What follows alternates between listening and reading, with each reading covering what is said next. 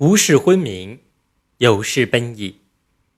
无事时，心亦昏明，一寂寂而照以星星；有事时，心亦奔逸，一星星而逐以寂寂。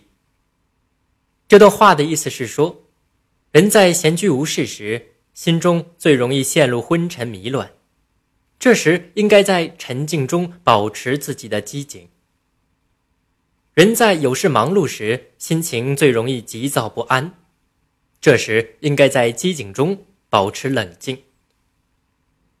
战国时有个名人叫孟尝君，他的门下养三千食客，其中有个叫冯轩的人，很有才能，被孟尝君派到薛城去收账。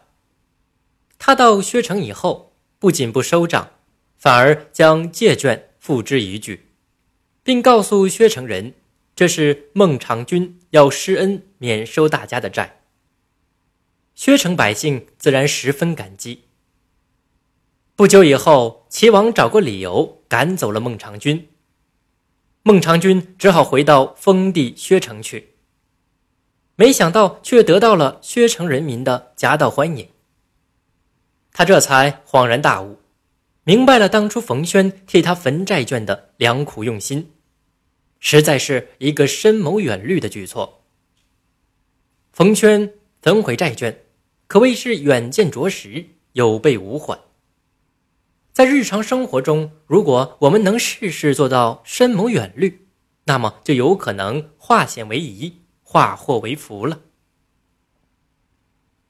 工作太闲会生失落感，而怨气多。由此变得没有朝气。可一个人太忙又容易冲动，处理事情难免欠妥。因此，人人都应当学会控制自己，动脑子想，而不是只凭一时的兴致去盲目蛮干。不能由于一时的冲动而破坏了一生的追求。此即为无事昏明，有事奔逸。